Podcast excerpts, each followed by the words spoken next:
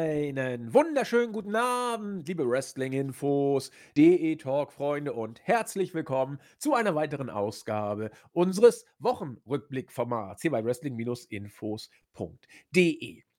Wir nehmen langsam Fahrt auf Richtung Royal Rumble, wo die Road to WrestleMania dann offiziell losgeht, aber es ist so viel was man daneben noch berichten muss. Wir wollen es natürlich auch machen. Vince McMahon haben wir letzte Woche abgefrühstückt. Wir wollen natürlich heute schauen, inwiefern die neue alte Handschrift vielleicht schon wieder in den Shows zu sehen ist, obwohl eigentlich ja Hunter nach wie vor Chief of Creative ist. Aber wer weiß, ob Vince da jetzt nicht deutlicher als zuvor irgendwie seine Handschrift versucht, ja, offenbar werden zu lassen. Dann gibt es eine interessante Nachricht und eine sehr, sehr traurige. Ihr habt es alle gehört. Jay Briscoe ist äh, nach allem, was man jetzt weiß, nach einem schweren Autounfall verstorben. Seine Tochter war wohl auch dabei und die liegt jetzt im Krankenhaus, braucht Operation. Da ist letztens ein Tweet von der jetzt Witwe von Jay Briscoe äh, rausgegangen, die äh, nicht um Geld bittet, sondern um Gebete. Das ist alles sehr, sehr äh, tragisch, herzzerreißend und, und fürchterlich, wie, wie schnell äh, sowas einen ereilen kann. Und natürlich wollen wir auch da kurz drauf eingehen, wenngleich AEW, besser gesagt Ring of Honor, natürlich nicht unser äh, Schwerpunkt ist. Aber meine Güte, äh, Jay Briscoe von den Briscoe Brothers oder Briscoes, wie sie jetzt ja äh, heißen, oder hießen leider Gottes, äh, das war, glaube ich, auch den Leuten ein Begriff, die nur bei WWE reingeschaut haben. Ähm, man kann auch sagen, sie waren so ziemlich die einzigen, die dem Lockruf von WWE immer widerstanden haben. Also da ein kleiner Nachruf auf ähm, Jay Briscoe, auch wenn wir hier nicht diejenigen sind, die da in erster Linie für zuständig sind, aber das gehört einfach zum guten Ton. Das, also neben den Weeklies natürlich auch und Grüßen, die am Ende kommen, mache ich wie immer mit dem Herzal, dem Christian und äh, dem Chris, dem Chris, oh, dem Christian, unserem Chris aus Wien. Meine Güte. ja, wunderschönen guten Abend. Ähm, ja, der Alltag ist bei uns ein bisschen eingekehrt. Äh, der Jens ist äh, nicht äh, dabei heute und ähm, möchte nochmal mich bei ihm bedanken, falls er nochmal reinhört. Äh, es war wirklich sehr interessant, sehr angenehm und ja, bin gespannt, wann er uns wieder beehren wird. Ähm, ja, du hast angesprochen, viel ist passiert, äh, leider auch äh, tragische Nachrichten, über die wir sprechen werden. Ähm, die Weeklies äh, ja, bleiben quasi auf, auf ihrem Weg. Ja, Royal Rumble ist schon angesprochen, gibt auch ein paar, die sich schon äh, dafür deklärt haben, die dabei sein werden, unter anderem auch Cody. Also erwartet uns da einiges und ja, ich freue mich einfach mit dir drüber zu sprechen. Da freue ich mich auch drüber. Es ist ja unser Jure Fix jetzt wieder am äh, Donnerstag die Aufnahme zu einer halbwegs normalen Zeit. Nicht, weil der Jens Spätschicht hat erst um 22 Uhr. Nein, wir finden langsam wieder in ja, solide, bekannte Gewässer zurück. Ja, fangen wir mal an mit der von mir eben schon angedeuteten sehr, sehr tragischen Nachricht. Jay Briscoe ist völlig überraschend verstorben. Wer da an eine unter schwellig wuchernde Krankheit zunächst vielleicht geglaubt hatte, wurde sehr schnell eines Besseren belehrt. Es war ein Autounfall, nach allem, was man jetzt weiß, hat äh, Dave Meltzer sehr schnell äh, berichtet. Äh, Tony Khan hat sehr schnell auch äh, über Twitter sich zu Wort gemeldet. Und ja, also ich deutete es ja schon an, das äh, haut nicht nur durch den schlimmen Verlust äh, von Jay Briscoe in die Familie rein, sondern eben auch, weil die kleine Tochter wohl schwerste Verletzungen davongetragen hat und die Witwe jetzt um Gebete, wie angedeutet, ähm, ja, ja, gebeten hat. Muss man sich auch mal vorstellen, dass man nicht um Geld, sondern um Gebete bitte. Das ist schon, das ist eine Aussage, finde ich, die einiges sagt. Ähm, Chris, wir beide können jetzt hier, wollen wir auch nicht, äh, einen umfassenden Karriererückblick über die Briscoes machen. Wir wollen nur an dieser Stelle unser Beileid und unseren Respekt aussprechen, den wir für ihn haben. Ähm, bevor ich noch eine oder das eine oder andere dazu ergänze, würde ich dir erstmal äh, das erste Wort natürlich über diese oder bezüglich dieser sehr tragischen Nachricht geben wollen. Ja, vielen Dank. Ähm, sowas ist natürlich immer sehr schwierig. Ich glaube, ähm, solche Fälle ähm, kann man immer nur bedingt aufgreifen, auffassen oder beschreiben. Ähm, es macht einen halt immer deutlich und äh, auch wenn nur für einen leider kurzen Moment, wie vergänglich das Leben ist. Also wenn man sich, also ich habe mich heute irgendwie um über meine äh, dämliche Jacke geärgert, die ist kaputt gegangen, irgendwie der Reißverschluss ist, hat sich irgendwie verhängt und die ist jetzt kaputt und da habe ich mich dann drüber geärgert, aber im Nachhinein, wenn man bedenkt, welche welches Schicksal irgendwie solche, äh, die Briscoe-Familie jetzt ähm, zu erleiden hat, dann sind das so kleine äh, Wassertropfen, die ja ähm, nicht der Rede wert sind. Und äh, leider ist das, ist die Schnelllebigkeit auch ein Problem, äh, vor allem äh, bei mir. Und man vergisst ja den, das Glück, das man hat. Und ja, es ist äh, so tragisch auch als Wrestling-Fan, weil ich denke zurück an das Dog-Collar-Match gegen FTR und das war ein, ein so großartiges Match. Natürlich auch Geschmackssache aufgrund der Stipulation, aber man muss ja sagen, äh, Promotion übergreifend vielleicht die zwei besten Tag Teams mit den Young Bucks. Ähm, vielleicht auf der Welt. Das kann man, kann man drüber streiten natürlich. Und ja, jetzt ist einer der vier Männer einfach nicht mehr da. Und äh, es ist schon brutal, sehr tragisch und als ja, Wrestling-Fan ähm, eine harte Pille. Man kann das Einzige, was man tun kann, ist natürlich sein, seine Karriere feiern und äh, Gott sei Dank sind ja die Matches auch mittlerweile sehr gut zugänglich und man kann äh, diesbezüglich nur hoffen, dass ja äh, die Tochter am Ende die Operation übersteht und ja die Familie langfristig wieder positivere ähm, Erlebnisse feiern kann. Aber ja, in dem, in dem Sinne, äh, zu, zum Wrestler selbst, der Name ist natürlich äh, sehr gängig in der Wrestling-Welt, die Briscoes. Ähm, ich war jetzt nicht so involviert in Ring of Honor, muss ich sagen, in den letzten Jahren. AEW schaffe ich zeitlich auch nicht mehr, deswegen kann ich diesbezüglich nicht viel sagen. Der Stil der Briscoes ist, glaube ich, jedem bekannt. Den haben sie grundsätzlich auch übernommen. Und ja, haben tolle Tag Team Matches geliefert und leider werden wir ähm, keine mehr in Zukunft sehen. Und das ist natürlich äh, sehr, sehr traurig und sehr tragisch. Aber wie gesagt, ähm, Gott sei Dank haben wir eine reichliche Auswahl in der Bibliothek, wo wir uns ja erfreuen können an einen großartigen Wrestler. Ich finde, das hast du sehr schön äh, gesagt. Also wir könnten jetzt sagen, was für ein toller Mensch Jay Briscoe war, das wäre geheuchelt, nicht weil er es nicht war, sondern weil wir ihn einfach nicht kennen und zu mhm. wenig über ihn wissen. Und persönliche Worte sind natürlich denen vorbehalten, die da mehr zu sagen können. Ähm, was man über ihn weiß, er war wohl ein absoluter Familienmensch, mehrere Kinder und ähm, ja, sehr, sehr grounded in Anführungszeichen. Das könnten andere viel besser erzählen. Wir wollten einfach äh, kondolieren und äh, Jay Briscoe als, Chris hat es angedeutet, angedeutet als äh, den Worker kurz feiern und in Erwähnung rufen, der er war. Und da passt es perfekt. Chris hat schon gesagt, das äh, letzte Tag-Team-Match der Briscoes bei äh, Final Battle gegen FTA. Ich habe es mir heute Morgen nochmal angeguckt. Also wer es sehen will, äh, ich, ich, ich, empfehle es euch. Ich sage nicht, es ist ein Must-See-Match. Ich sage erst recht nicht, dass es fünfeinhalb Sterne sind, die Melzer für das Match vergeben hat.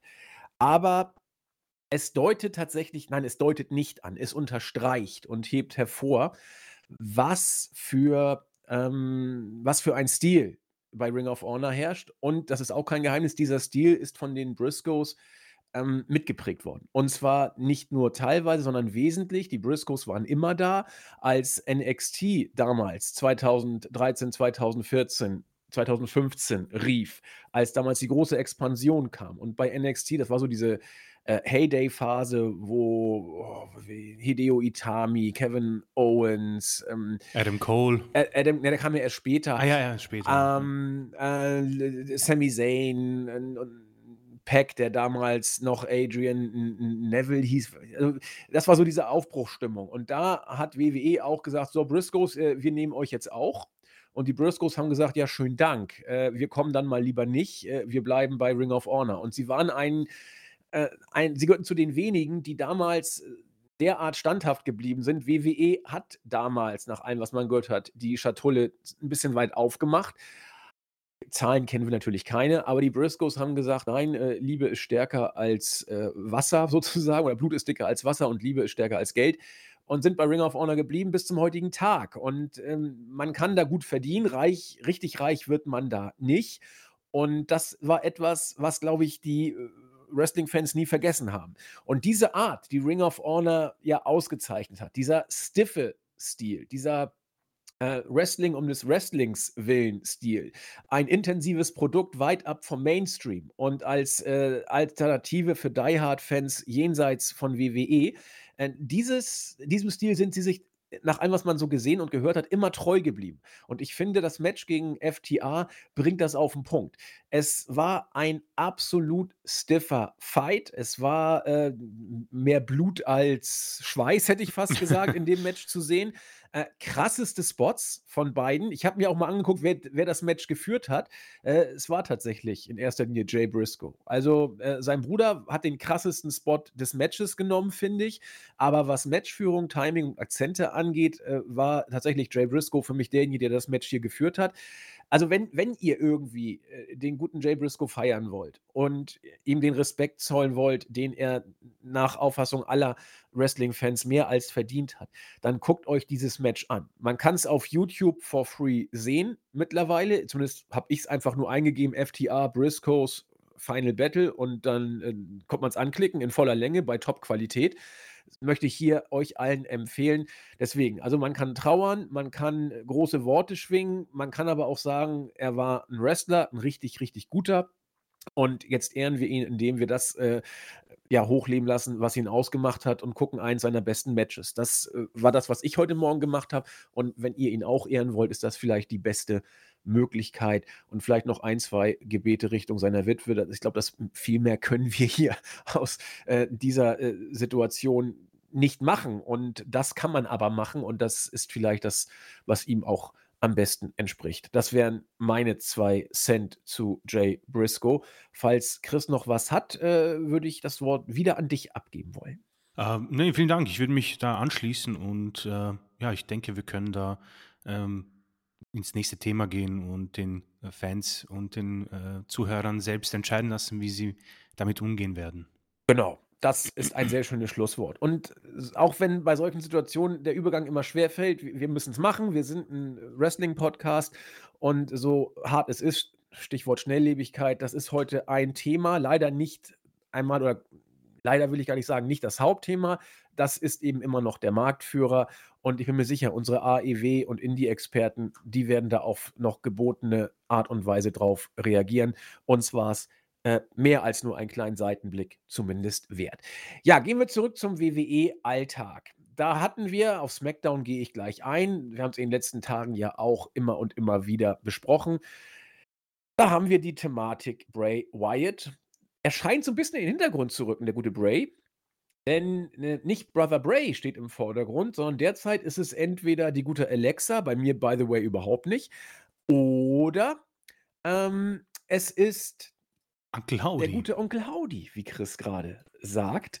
Es ist der gute Onkel Howdy und der wird immer mehr zum Gegenstand der Diskussion. Und da war natürlich auch Diskussion, wer steckt unter der Maske und so weiter und so fort. Und es hat sich jetzt wohl herausgestellt, es wurde immer gemunkelt, dass er es sein könnte.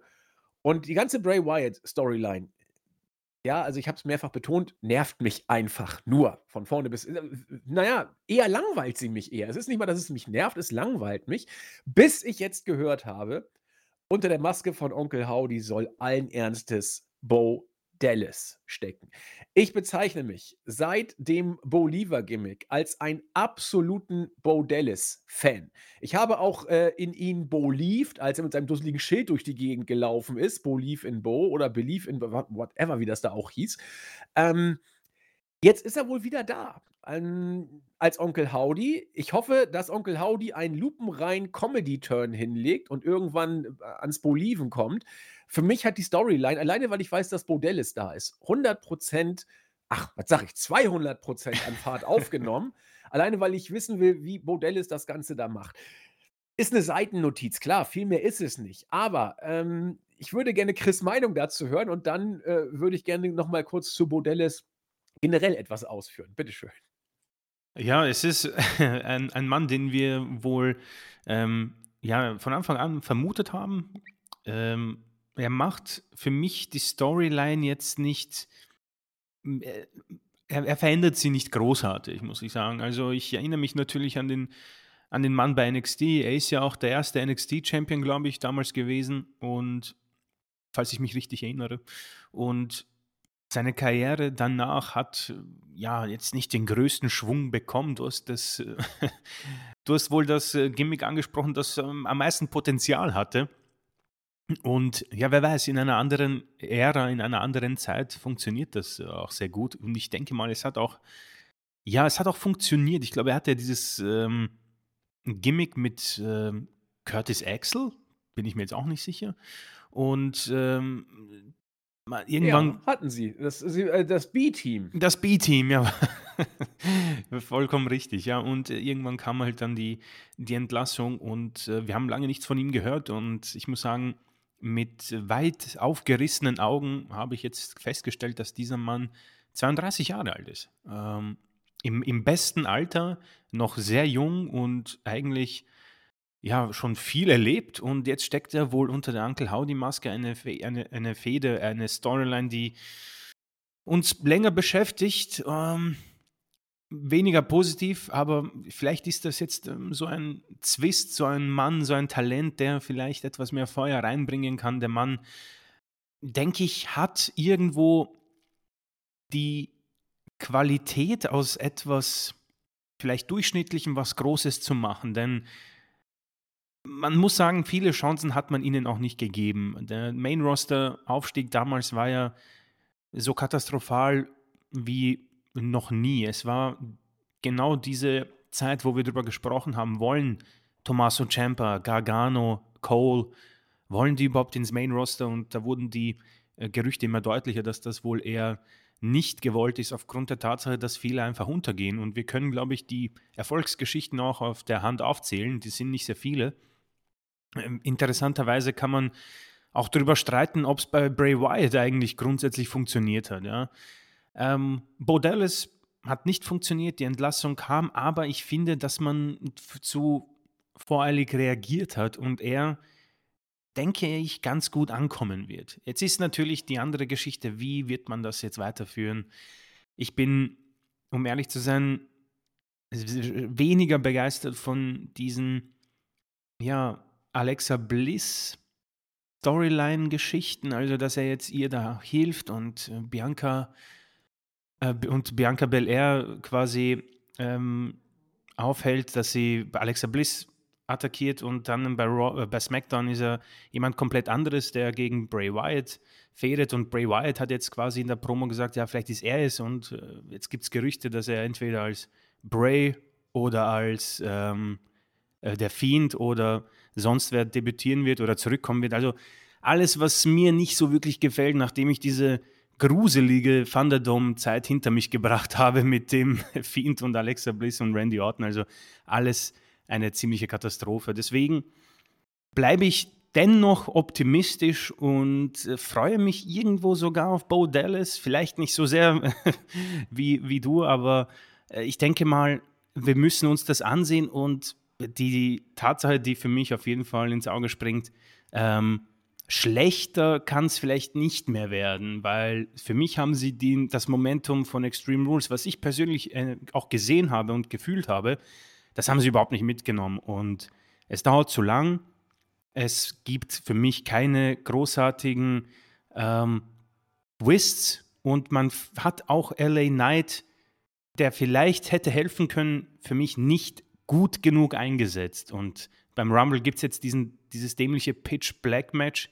Und ich habe das Match nicht mal gesehen und ich weiß, es wird mich nerven. Und deswegen gehe ich da leider mit eher negativ negativeren Gefühlen hin, bleibe aber ja gespannt, was Bo Dallas liefern kann, weil lange hat man ihn nicht mehr gesehen. Ich weiß nicht, ob er bei anderen Promotions gerestelt hat der beste Wrestler war er nie. Er reiht sich quasi auch quasi in das Talent von Bray Wyatt ein.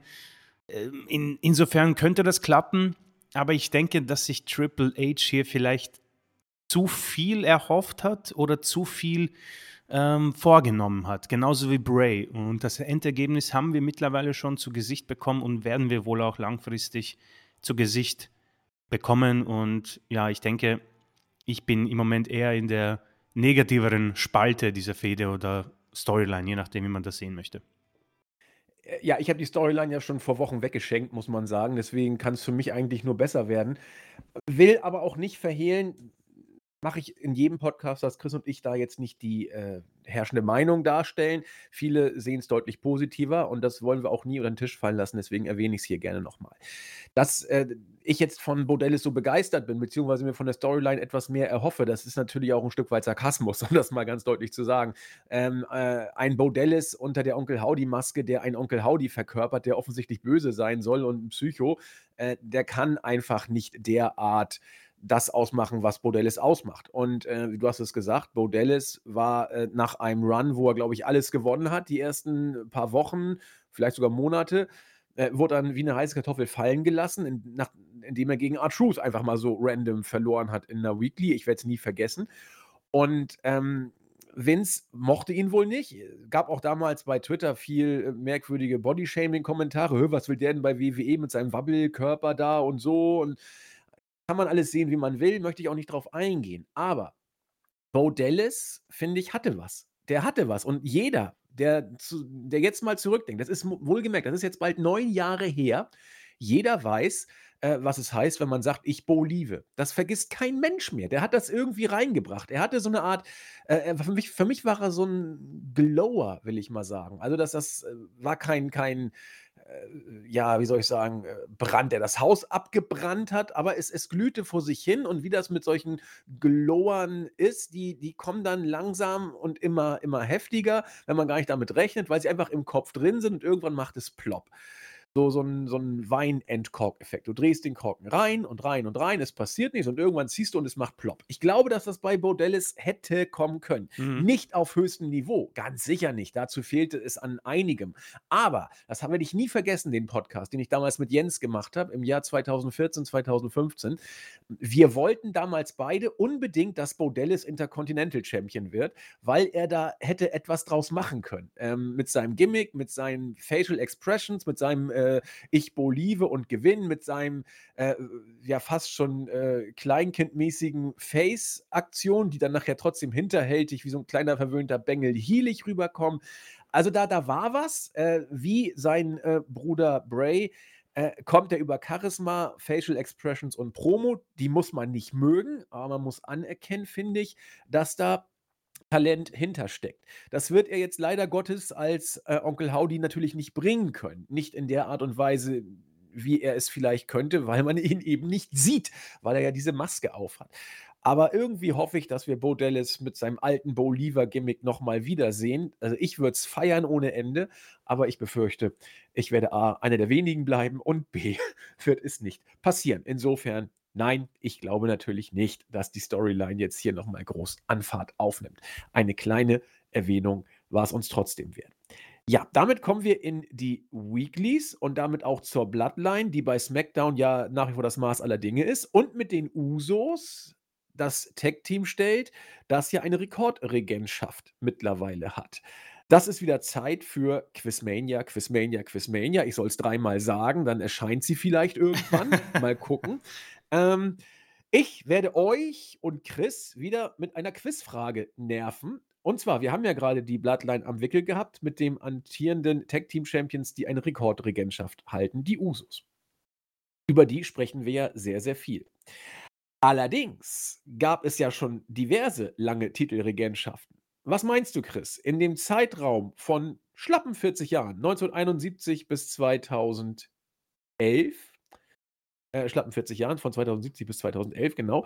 Welches legendäre Tech-Team hatte seinerzeit die längste Titelregentschaft? Äh, zwischen 71 und 2011. Ja. Also, äh, äh, Wally hat mir jetzt gesagt 2010, aber ich, äh, ich mach's mal auf 2011 hoch, damit es eine runde Summe ist. Wäre okay. natürlich peinlich, wenn in 2011 dann irgendwie eine andere Regentschaft auf einmal da gewesen wäre. Deswegen sage ich mal lieber, um es korrekt zu machen, 71 bis 2010. Also an Chris und an euch die Frage, welches Team hatte denn bis dahin die längste Titelregentschaft? Das ist eine fantastische Frage, muss ich sagen. Habe auch wieder keine Ahnung. Dann weißt du es äh. bestimmt wieder durch Raten. ähm, welche Tag-Teams gab es denn? Ist jetzt die Frage natürlich, weil die Regentschaft kann jetzt natürlich irgendwann zwischen 71 und 2011 gestartet sein, nicht wahr? Ähm, mhm. Wer die Frage ist auch, ich finde sie auch nicht so eindeutig formuliert, du hast recht. Also ich, ich bin auch ein bisschen irritiert. Ähm, also sagen wir mal so, wer hat im Zeitraum von, 2000, von 1971 bis 2010 innerhalb dieses Zeitraums die längste Titelregentschaft gehabt? Also das, das Tag-Team, ich kenne es, wäre aber nicht drauf gekommen. Hm. Also ich muss sagen, das ist äh, wirklich verzwickt. Aber ich werde einfach das Thema nehmen, das für mich irgendwie. Ähm, ich werde jetzt einfach nach, der, nach den meisten Titeln gehen und werde sagen, die Dudley Boys. Dudley Boys. Genau. Das legt sich auf die Dudley Boys. Ich hätte fest. fast New Day gesagt, aber das hat später angefangen. Das kam ja. Die gab es ja erst seit 2014. Das wird schwierig. Genau, deswegen Dudley Boys, weil sie irgendwie viele Regentschaften hatten, aber um ehrlich zu sein, ich bin total im Dunkeln, keine Ahnung. Da hätte man ja auch fast Edge und Christian äh, in dieser Edge Zeit und Christian. Oder die Hardy Boys vielleicht. Aber ah, die, die ja auch, Boys ja, die kamen ja aber auch. Nee, nee, die passten so in diese Zeit schon ganz gut rein. Okay, ja. Aber ja, äh, zusätzlich, also die haben ja auch dieses Leather-Match gehabt. Also deswegen mit den drei Teams kannst du eigentlich selten falsch liegen. Ähm, nur so viel sei an dieser Stelle gesagt. Ich löse noch nicht auf. Es ist. Ich, äh, nö, wenn ich jetzt sage, dann ist ja aufgelöst. Ähm, okay. Nein. ich löse natürlich am Ende auf. Also, Chris, du musst mich wieder erinnern, falls ich es vergesse. Gerne. Äh, und dann wird aufgelöst. Also, äh, make your choice. Auch die äh, Hörerinnen und Hörer draußen. Wir werden auflösen. Ja, gehen wir doch mal rein in die SmackDown-Ausgabe. Und ich finde, ich finde es faszinierend, was im Moment beim blauen Brand so abgeht. Denn die Shows kommen stellenweise wirklich kurzweilig rüber, mhm. obwohl viel Schrott bei ist. Dafür ist das, was schrottig ist, meistens kurz und das, was gut ist, meistens lang. Das, und, und das überwiegt dann tatsächlich. Fangen wir mal mit den guten Sachen hier an. Ähm, erstmal das Booking und das äh, ja, entsprechende Inszenieren von, von Gunther und Imperium.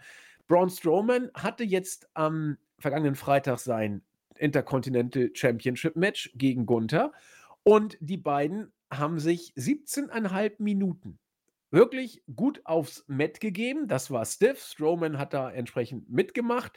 Und am Ende hat tatsächlich Gunther nach seiner ja interessanten Powerbomb äh, tatsächlich gewonnen. Das ging natürlich nicht ohne Eingriffe, ja. Also nach zehn Minuten kam dann eben Imperium in Form von Ludwig Kaiser und äh, Giovanni Vinci an den Ring. Vorher waren sie nicht da, dann kamen sie dazugelaufen und haben Strowman angegriffen, hat aber nicht zum Finish geführt. Allerdings natürlich zu einer Beeinträchtigung und insofern kannst du wieder mal sagen, jawohl, die Heels gewinnen. Nicht so ganz clean, da musste schon äh, der, der Eingriff der Genossen in Anführungszeichen kommen. Aber am Ende äh, hat Strowman sein Standing nicht groß eingebüßt, wo auch immer genau sein Standing jetzt ist. Äh, müssen wir mal Ricochet fragen. Vielleicht können die sie dann irgendwie in den nächsten Wochen äh, Tech-Team-mäßig noch ein bisschen äh, von, äh, von sich reden machen.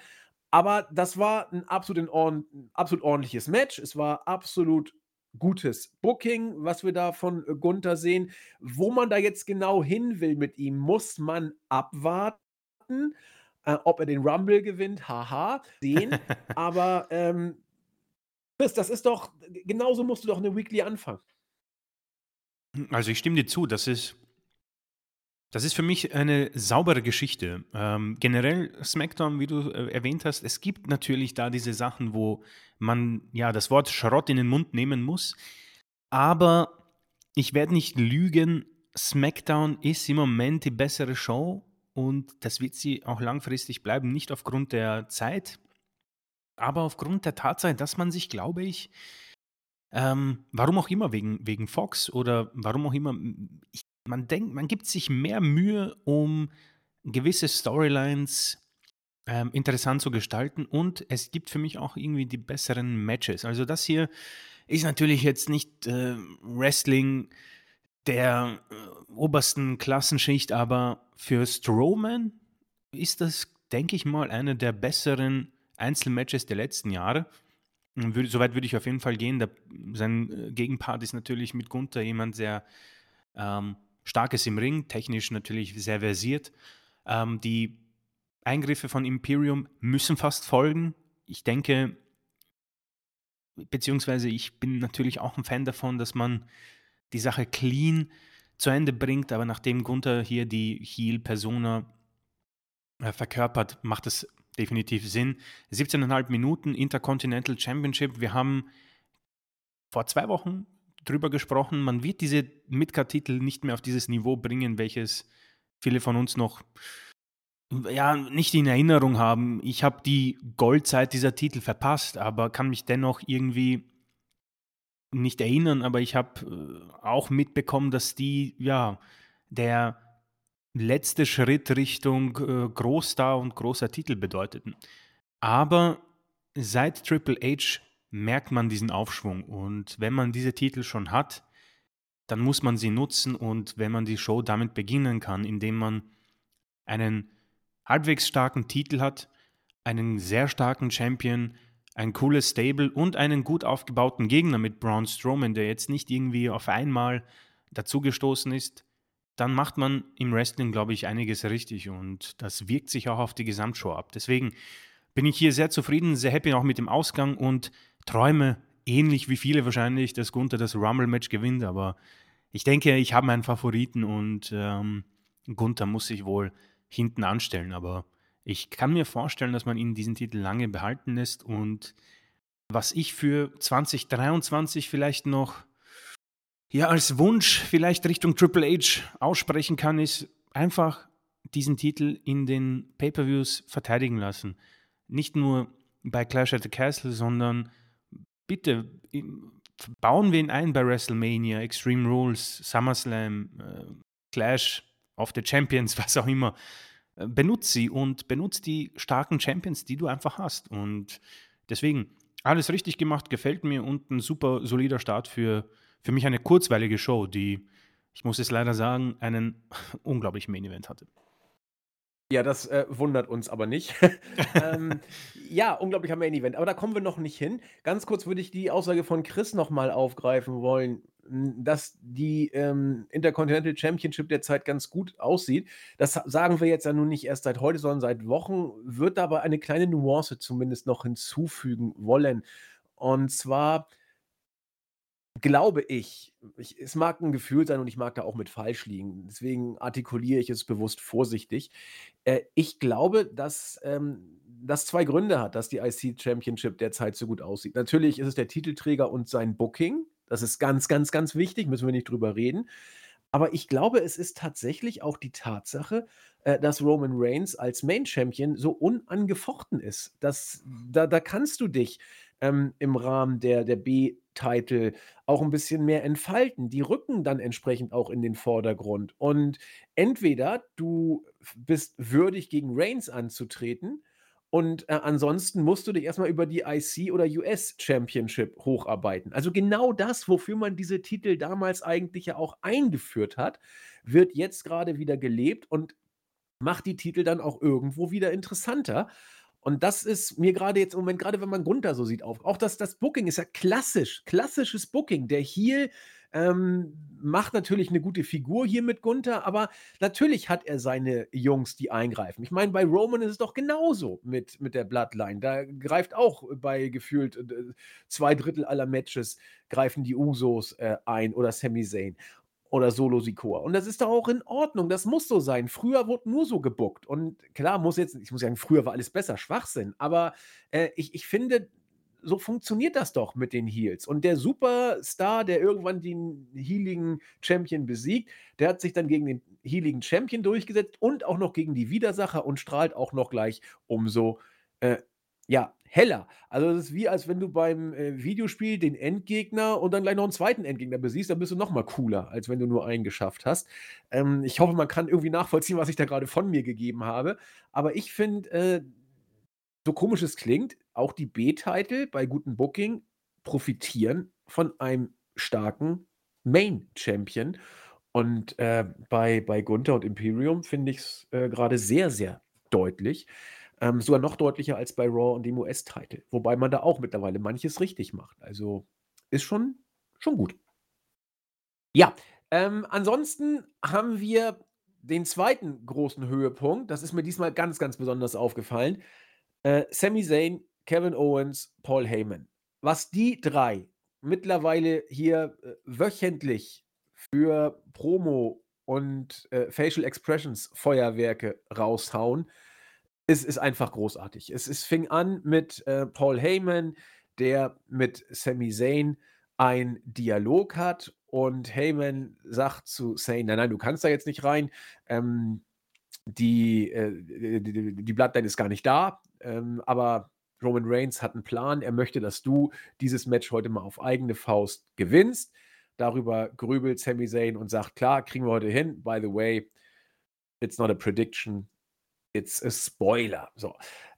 Fand ich irgendwie geil, weil nicht nur, weil das eben eine Facial Expression Geschichte war von beiden, geile vorgetragene Promo, sondern weil es die Geschichte fortführt. Es knistert, es knastert, irgendwie äh, heil, heile Welt, eitel Sonnenschein. Aber irgendwas scheint da so zu sein. Reigns ist nicht zu sprechen und so. Es sind wie immer, wie die Chris und ich schon angesprochen haben, die kleinen Details. Äh, Finde ich großartig, was hier äh, passiert. Und man achtet auch, wenn das Segment zu Ende ist, dieses typische WWE-Fade-Out. Äh, ich achte jetzt, wie Heyman dann guckt, wenn Sami Zayn weggeht, ob man da irgendwie was rauslesen kann. Alter, das, das hat es doch nie gegeben bei WWE, dass man bei dem Fade-Out noch so ein bisschen äh, Obacht gibt oder, oder ganz selten gegeben.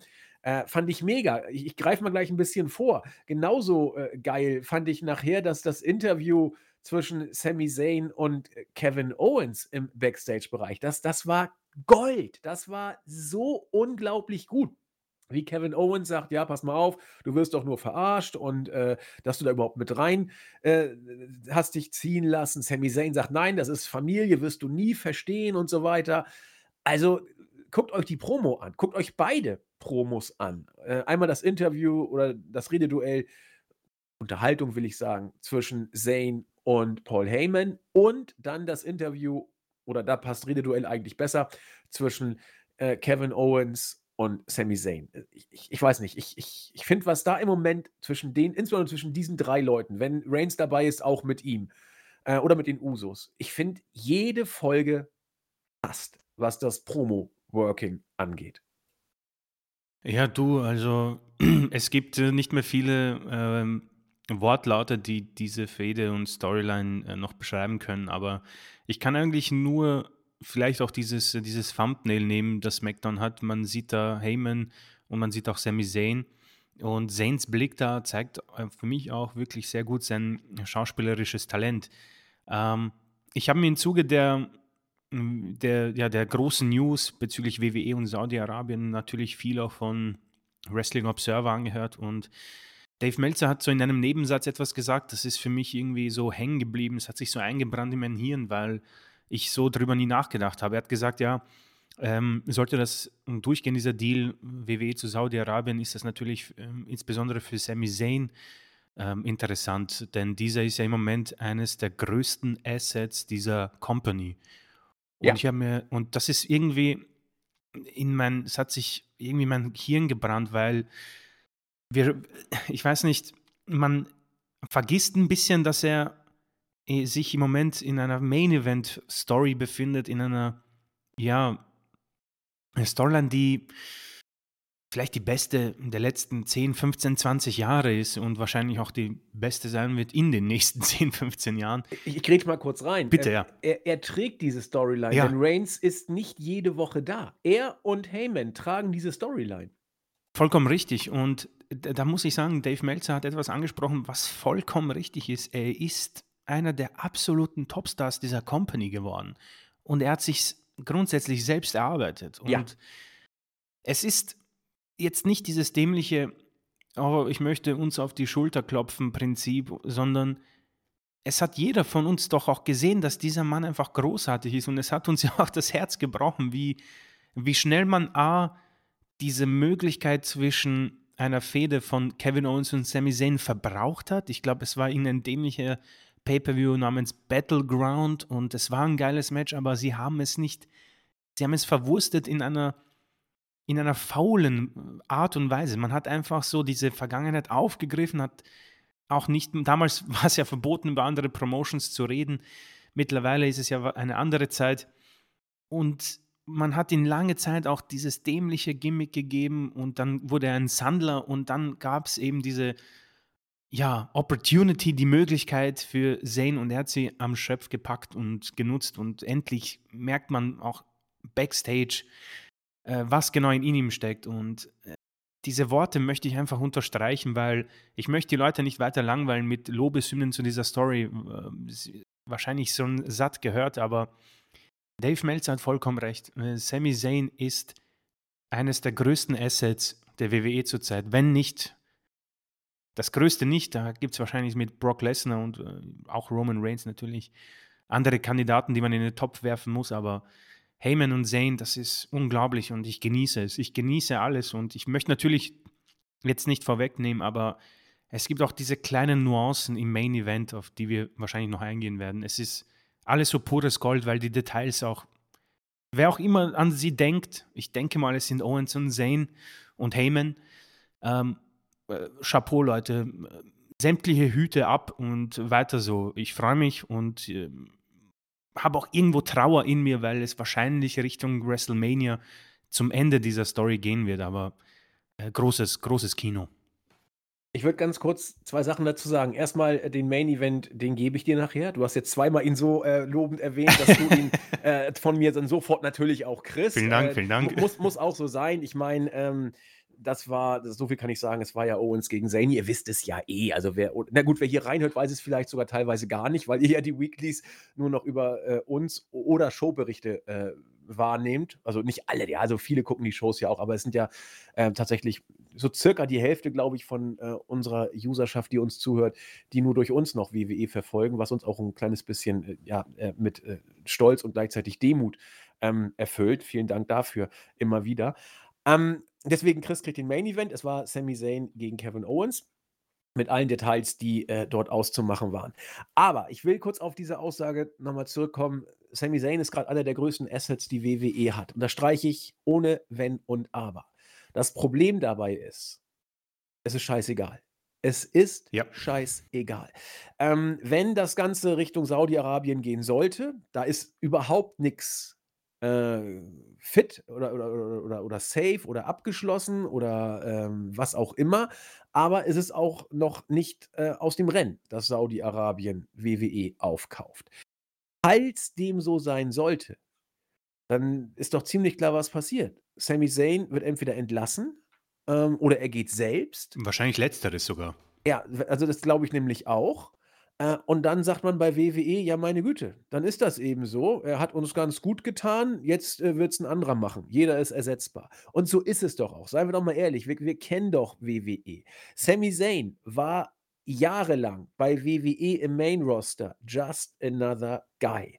Er war langweilig, er wurde zurückgehalten, er hat dusselige Promos halten müssen, er hat das langweiligste Face-Gimmick bekommen, das man sich vorstellen kann. Sami Zayn ist erst overgekommen, als er komplett runtergebuckt war und in einer Rolle war, die eigentlich äh, Bodellis in seinen letzten Zügen damals bei WWE hatte. Und sich da selber rauszubucken, das ist, haben wir jetzt mehrfach betont, aller Ehren wert und mega. Aber es wird in der Chefetage doch kein Jucken. Er ist kein Roman Reigns. Er ist kein Brock Lesnar. Und dass er jetzt mal ein paar Monate overperformt und richtig geil ist, äh, wird nichts daran ändern, dass er nicht den Rumble gewinnt, nicht den Titel gewinnt, dass er nicht bei WrestleMania im Main Event steht und dass man ihn jederzeit mhm. wieder wegbucken kann. Und jetzt, wo Vince wieder in Charge ist, wird das auch theoretisch jeden Tag wieder passieren. Continuity war gestern. Also deswegen glaube ich in der Tat, äh, so sehr ich die Aussage von Chris und Dave Meltzer hier unterschreibe und unterstreiche, so wenig ähm, Relevanz hat diese Aussage. Leider Gottes. Ich muss sagen, äh, ganz kurz, äh, bevor wir weitergehen, äh, ich, muss, ich muss dir hier recht geben, schweren Herzens. Ähm, auch ohne Saudi-Deal befürchte ich irgendwo, dass WWE den Weg mit Sami Zayn so nicht weitergehen wird. Definitiv, hast du recht. Und, und das, Saudis. das bricht mir ein bisschen das Herz. Sie werden ihn nicht irgendwie in den Main Event bucken oder ein Titelmatch sogar. Ich glaube nicht mal, dass der ein Titelmatch bekommt. Und das ist irgendwie, es ist, es ist sehr skurril, dass wir uns so sicher sind, obwohl er in einer der größten Storylines aller Zeiten fast steckt und im Main Event wöchentlich sogar gewinnt. Aber so wie du, Deal, Saudi-Deal hin oder her, ich, ich, der wird wahrscheinlich sofort wieder in dieses Ich laufe von allem davon und verliere in zwei Minuten Squash-Matches gegen Braun Strowman Gimmick verfallen. Und das ist irgendwie, äh, es ist, bricht mir das Herz, weil der Mann wird natürlich auch nicht jünger und äh, es ist so ein WWE-Virus. Äh, ich kann es nicht mal in Worte fassen, warum, aber ich bin mir auch sicher, dass der Weg nach dieser Story eher nach unten geht als nach oben für Sammy. Ja, also ich, ich glaube sogar eine Prognose wagen zu können, was passiert.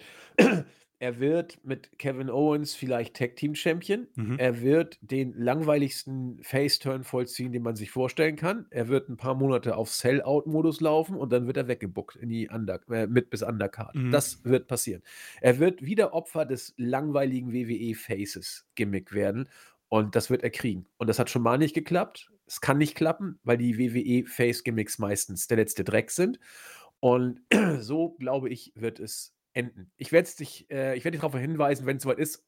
Und mein übliches, ich habe es dir ja gesagt. Sehr gerne, sehr gerne. Wir, wir, hoffen natürlich beide, dass du nicht recht behältst. Ja, ja, das ist eben. Ich hoffe das wirklich, weil äh, wenn es jemand verdient hat, dann er. Und zwar nicht nur durch diesen Run, sondern durch alles, was er vorher durchmachen ja, musste. Ja durch, und durch alles, was er vorher, bevor er bei WWE war, im Main Roster, was er da alles erreicht und gezeigt hat, das, das ist einfach verdient, was der Junge macht.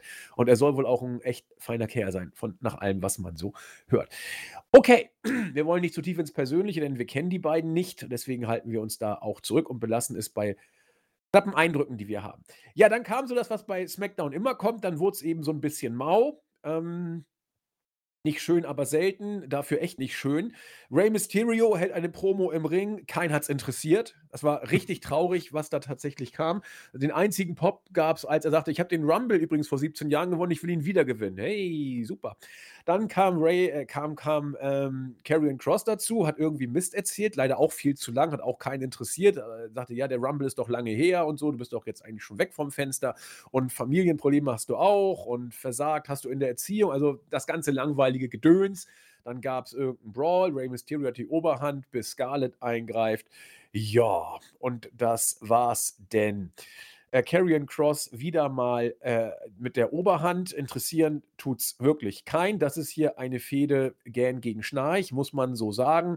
Aber meine Güte, äh, muss es ja auch geben. Aber auch da sehe ich wenig Potenzial. Chris und ich haben ganz viel dazu schon gesagt. Mal gucken, ob es irgendwie sich selbst ähm, aus dem Sumpf zieht. Ich sehe es nicht. Ansonsten haben wir backstage unsere Mädels gehabt. Äh, Liv Morgan, ähm, mit, äh, wen haben wir denn da? Äh, Maxine Dupree und Emma.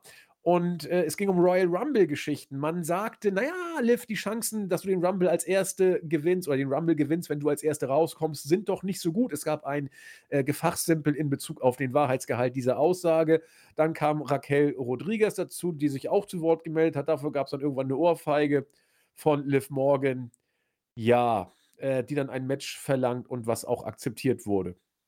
Boah, ja, was will man dazu sagen? Also ich, ich, ich, ich, du grätschst mich bitte einfach weg, weil mir, mir fehlen da so ein bisschen auch die äh, weiter ausführenden äh, Wortmöglichkeiten. ja, du, also, ich, ich würde dich gern umgrätschen, aber ich habe keine, hab keine Waffen dafür. Ähm, es ist, glaube ich, dieses Sinnbild, ich, wir benutzen gern die Thumbnails, also das Sinnbild der SmackDown Women's Division ist dieses Thumbnail. Und ähm, wenn ich mir ja. vorstelle, dass Liv Morgan äh, Women's Champion war noch vor einiger Zeit. Ähm, das ist, das ist eben äh, schade, äh, weil grundsätzlich Talent äh, auch besteht. Emma ist auch eine talentierte junge Frau, aber man hat das von Tag 1 einfach falsch gemacht und ich denke, wir, wir können da weitergehen. Denke ich auch. Also, wenn man das, das, äh, das Bild hier anguckt, die Thumbnail, das ist so ein bisschen der Tussi-Club wieder. Also, da sind wir jetzt gelandet. Ähm, alles schon so, so Pseudo-It-Girl-mäßig, aber meine Güte. Äh, Tegan Knox gewinnt gegen Sia Lee. Ja, auch gut. Und äh, an was weiter geht's? Äh, Backstage-Bereich sind sich Drew McIntyre und Sheamus nicht so einig, gegen wen sie jetzt überhaupt antreten wollen. Deswegen choppen sie sich gegenseitig so ein bisschen durch die Gegend, ähm, bis äh, Pierce äh, des Rätsels Lösung hat und sagt: Geil, wir machen jetzt ein Tag-Team-Tournament nächste Woche und äh, da dürft ihr dann gegen die Viking Raiders antreten, was Drew McIntyre wollte. Und am Ende, wenn er das Turnier gewinnt, dürft ihr gegen die Usos antreten, was Seamus wollte. Finden die beiden Knorke. Und äh, ja, das ist doch gut. Weniger gut ging es dann auch weiter mit Bray Wyatt, der sich äh, nach einem Einzug, wie schreibt es unser PBC-Baby so schön, nach einem Einzug, äh, bei dem selbst der Undertaker neidisch gewesen wäre, endlich den Ring erreicht, sich hinsetzt und dann sagt Green Bay, we are here. In dem Moment habe ich weggeschaltet. Das war dann für mich wirklich der Rauschmeißer. Chris, habe ich irgendwas verpasst? Ich weiß es echt nicht. Nee, ähm, absolut gar nichts. Gut. Dann, hab, dann kam tatsächlich Backstage das von mir schon gepriesene Interview Kevin Owens und Sami Zayn muss man gesehen haben. Da gibt es auch keine zwei Meinungen. Um dann wieder im Backs, äh, um dann das nächste Match zu sehen. Raquel Rodriguez gegen Liv Morgan. Das Match wurde gefordert, das Match kam. Raquel Rodriguez gewinnt tatsächlich dieses Match ähm, falls es euch interessiert. Backstage prügeln sich einfach mal so Charlotte und Sonja Deville. Äh, Charlotte bringt die weiseste aller Erklärungen. Ich habe nicht angefangen, sondern sie. Ja, auf dem Level sind wir gerade bei SmackDown in der Championship.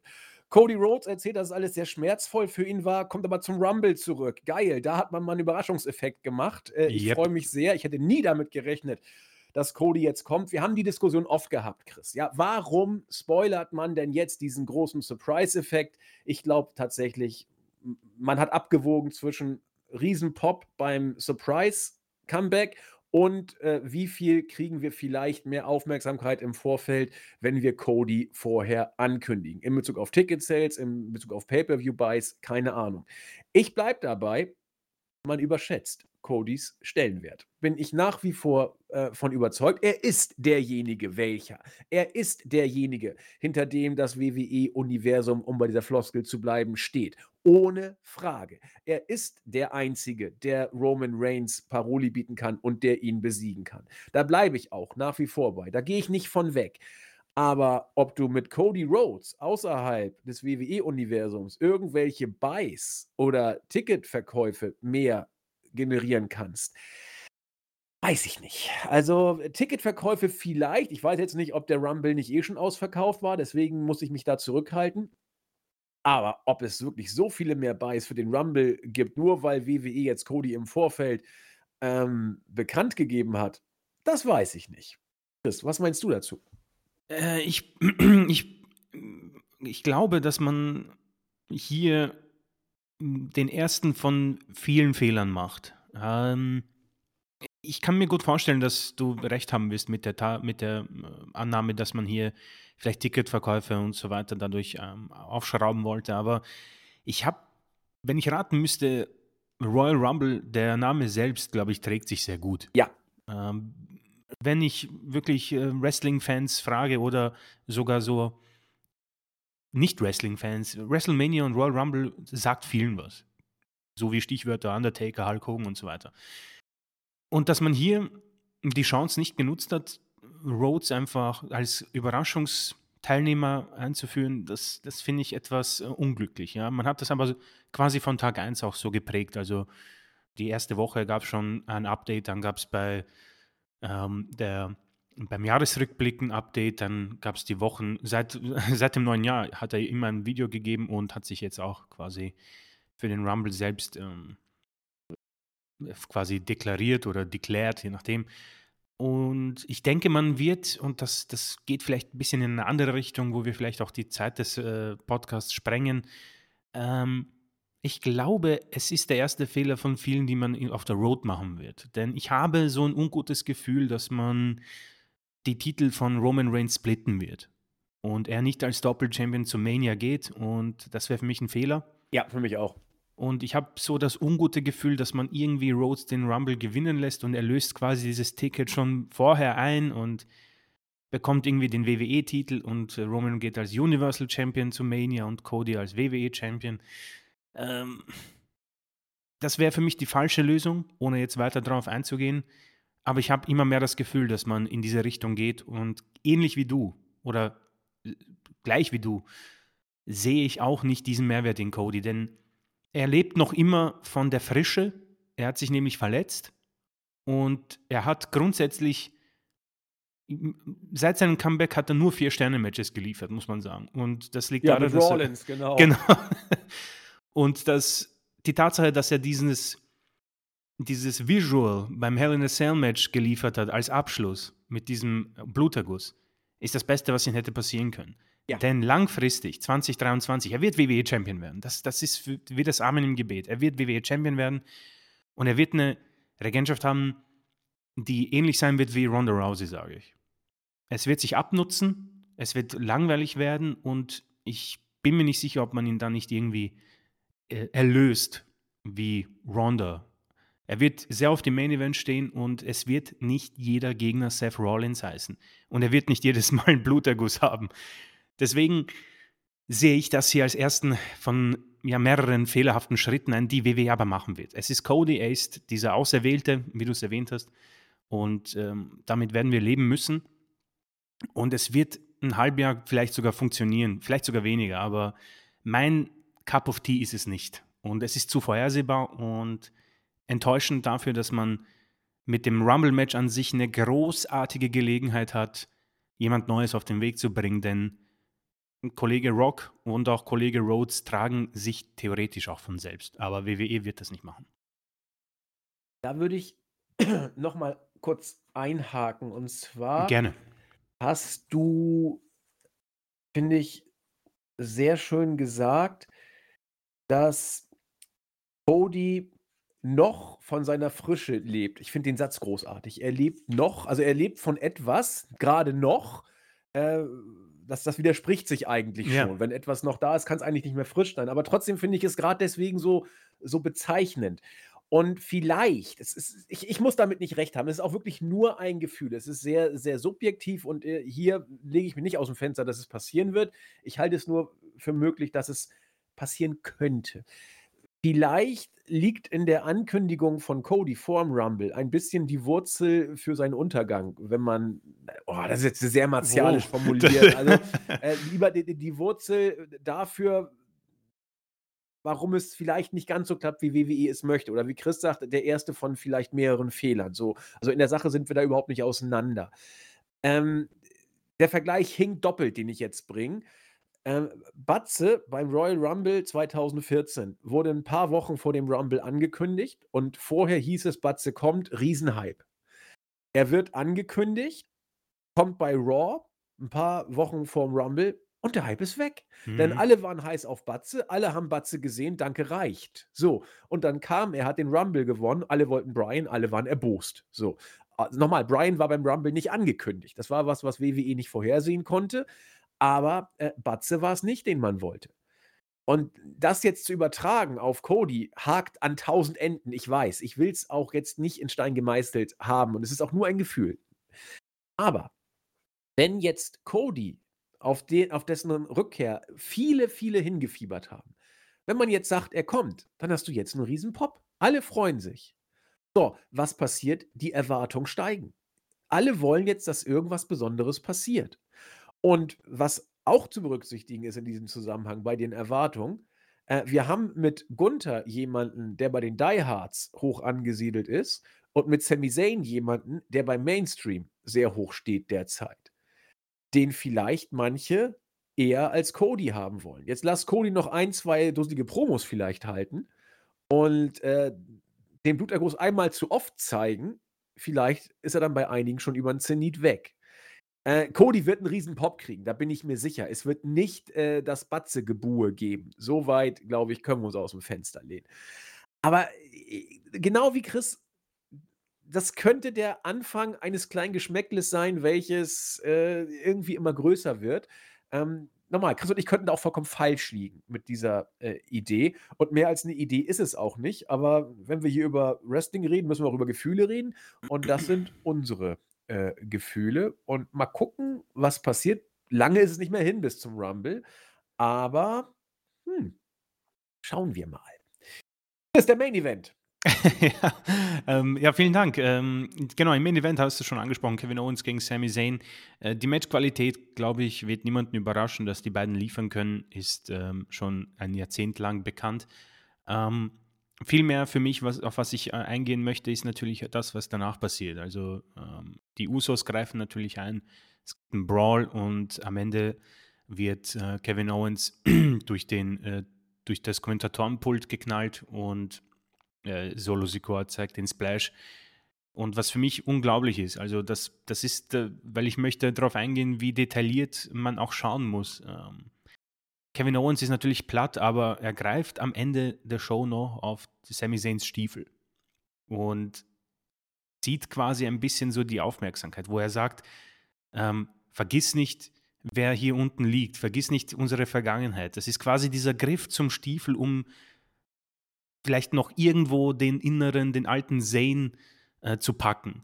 Und oh, dieses schauspielerische Talent von Sami Zayn, wie er auf ihn hinabblickt am Ende, das ist so verdammt gut. Es ist absurd, welche Schauspielleistung dahinter steckt. Er schaut ihn an und man kann in diesem Blick halt so viel hineininterpretieren, weil halt so viel dahinter steckt. Weil er schaut ihn an ein bisschen mit, mit Trauer, mit Verzweiflung, aber auch vielleicht ein bisschen ein Anwidern, so, so wieso packst du mich am Stiefel? Wieso hast du nicht einfach aufgehört? Oder vielleicht ist da auch mehr drin, wo er sagt, äh, mir tut das weh, das ist ein langjähriger Freund, ein Leben, ein, ein Gefährte, ein, ein Mann, den ich eigentlich nicht in dieser Art und Weise sehen möchte. Also es ist für mich wunderschön, dieser rote Faden, der komplettiert wird durch etwas so fantastisch Gutes. Und vielleicht sehe ich auch zu viel darin, aber wenn man in dieser Story so drin ist und ein bisschen so Breaking Bad Erfahrung hat, äh, sucht man sich so die kleinen Details. Und ich muss sagen, ich habe in diesem Griff zum Stiefel und auch den, diesen vielsagenden Blick von Zane ähm, viel hineininterpretiert und hatte erneut diesen äh, kleinen Gänsehautmoment, den ich auch bei Survivor Series hatte und ähm, die Vorfreude natürlich Richtung Mania steigt umso mehr. Und auch schon zum Rumble, wer weiß, was man da wieder abliefern wird. Also ähm, ein großes Kino und fantastische äh, Arbeit von äh, Kevin Owens, aber natürlich auch vor allem von Sami Zayn. Äh, zog sich ja auch äh, nach dem Match noch weiter, als dann die Bloodline kam und äh, den Helluva-Kick von Sami Zayn sozusagen. Also Sami Zayn hatte das Match unter Kontrolle gegen Ende. Er wollte den Helluva-Kick gerade ansetzen. Owens war platt und dann kommt die Bloodline, greift ein und verhindert den sicheren Sieg von Sami Zayn und fertigen äh, Kevin Owens dann ab. Auch hier Sami Zayns äh, Gesichtsausdruck großartig. Also das möchte ich euch an dieser Stelle tatsächlich auch empfehlen. Ja, damit ist SmackDown erledigt. Äh, unter uns äh, die kurzweiligere Weekly. Gleichwohl äh, hat jetzt Chris die charmante und herausfordernde Aufgabe, uns auch diese Show ein bisschen kurzweilig rüberzubringen. Auf geht's. Ja, sehr gerne. Also ich werde ähm, ein bisschen einen schnelleren Durchlauf machen als sonst. Ähm, wir haben auch über viele schon gesprochen. Ähm, das Opening-Segment ist insofern interessant, also über die Bloodline müssen wir nicht mehr sprechen. Judgment Day hat auch seine äh, gewissen Reize mit äh, Rhea Ripley und Dominic Mysterio. Für mich interessant aber ist die Tatsache, dass man ähm, langsam aber sicher äh, uns deutlich macht, dass man auch die Tag Team Titel splitten möchte. Also in den Grafiken sieht man eben vermehrt nun, äh, also Judgment Day bekommen ein Titelmatch, äh, dass es um die Raw Tag Team Championship gehen wird. Und wir haben immer wieder über die fehlende Spannung gesprochen und ich finde, man hat jetzt dadurch diese ein bisschen ja, äh, verstärkt, weil Stichwort äh, Titeltrennung bei Roman Reigns, ich denke, man wird es bei den Usos auch langsam angehen. Und auch hier sehe ich einen großen Fehler, weil es einfach diesen Impact nimmt, den Kevin Owens und Sami Zayn bekommen könnten bei Mania. Judgment Day als Titelträger. Äh, vor ein, zwei Monaten wäre ich zu 100% dagegen gewesen. Mittlerweile bin ich zu 80%, weil sie doch an Farbe gewonnen haben. Sie gewinnen regelmäßig, sind regelmäßiger Bestandteil der Show, äh, haben mit Rhea Ripley ähm, ein Mitglied, das großartige Arbeit leistet und sich deutlich, deutlich äh, gebessert hat und für mich auch der größte Star ist. Dominic Mysterio mit, ja, äh, kann man es seiner charmanten, seinen charmanten Versuch nennen, ähm, diese Gefängnis-Storyline weiterzuziehen. Ähm, dennoch sehe ich einen großen Fehler oder würde ich einen großen Fehler darin sehen, ähm, Judgment Day zu den Raw Tag Team Champions zu machen. Ähm, Solo Sikor gewinnt daraufhin sein Match gegen Mustafa Ali. Das ist konsequent, das ist wichtig und bestärkt auch hier äh, Solo, den wir vielleicht ein bisschen zu selten heute angesprochen haben, um jetzt quasi die Bloodline komplett abzuschließen. Ähm, auch dieser Mann ist ein großer Faktor und ein wichtiger Faktor und wird für mich auch langfristig ähm, gut auf den Weg gebracht. Äh, weiter ging es dann mit dem Segment, dass äh, Cody Rhodes beim Rumble-Match dabei sein wird. Wir haben alles dazu gesagt. Darf jeder für sich entscheiden, ob das unglücklich ist oder nicht. Ähm, die Street Profits haben gegen Cedric Alexander und Shelton Benjamin gewonnen. Nicht viel dazu zu sagen, aber man deutet ja schon länger die Rückkehr der, des Hurt Business an. Ähm, MVP hat mit Bobby Lashley gesprochen, hat ihm quasi den Weg zurück zur WWE geebnet, nachdem dieser von Adam Pierce entlassen wurde. Shelton Benjamin und Cedric Alexander sind wieder ein Tag-Team. Lashley ist noch ein bisschen mit dem United States-Titel beschäftigt, ob er diesen gewinnt und dann ja die das Hurt Business komplettiert, wie es damals auch angefangen hat. Das wird sich zeigen. Ich persönlich würde mich freuen, finde es aber umso unglücklicher, dass man hier die beiden hat verlieren lassen. Ähm, wird sich aber zeigen, ob MVP dann als der Retter quasi gebuckt wird, beziehungsweise dargestellt wird, wo sie dann wieder gewinnen. Also man hat hier drei Superstars von vier, die ja nichts zu tun haben und im Hurt-Business eine große Rolle gespielt haben. Es macht Sinn und ich hoffe, dass Triple H das auch sieht, damit man zumindest etwas wieder zurückholt, was einfach perfekt funktioniert hat und niemanden gestört hat. Also es hätte damals eigentlich nie zum Split kommen müssen. Ähm, ja, dann äh, muss ich sagen, hat ähm, man hier wunderschön ähm, das Promoduell zwischen Becky Lynch und Bailey eingeläutet, indem man hier, jetzt kommen wir zu zwei absoluten Schwergewichten der Women's Division. Becky Lynch und Bailey, ja, ich muss sagen, diese Promo, das Promoduell war ziemlich stark, weil man hat äh, natürlich darauf ähm, äh, angespielt, dass Becky Lynchs Star-Appeal oder ihr, ihre Karriere gemacht wurde durch einen zufälligen Schlag ins Gesicht, welches ihr die das Gesicht zertrümmert hat. Und Becky daraufhin, ja, dann werde ich ja dein Gesicht gerne zertrümmern, damit du endlich ein Star wirst, Bailey. Also man hat hier wirklich ähm, aus den Vollen geschöpft und bekommt, das Ganze wird dann nächste Woche bei Raw 30, also das Logo ist ein bisschen unglücklich, jeder darf das für sich entscheiden. Wird es dann ein Steel Cage Match geben zwischen den beiden? Und diese Fehde, ich möchte nicht sagen, zu beenden, aber ich weiß nicht, ob man das weiterziehen wird Richtung Rumble oder Mania. Es wird sich zeigen, was man grundsätzlich auch mit Bianca Belair und auch Charlotte Flair vorhat. Also ich sehe da auch immer noch die Chance, dass man diese Damen alle involviert. Ronda Rousey wird sicherlich dieses Event nicht missen. Ähm, das Promo-Duell fand ich sehr gut. Bin noch immer großer Becky-Fan und freue mich auf dieses Match nächste Woche.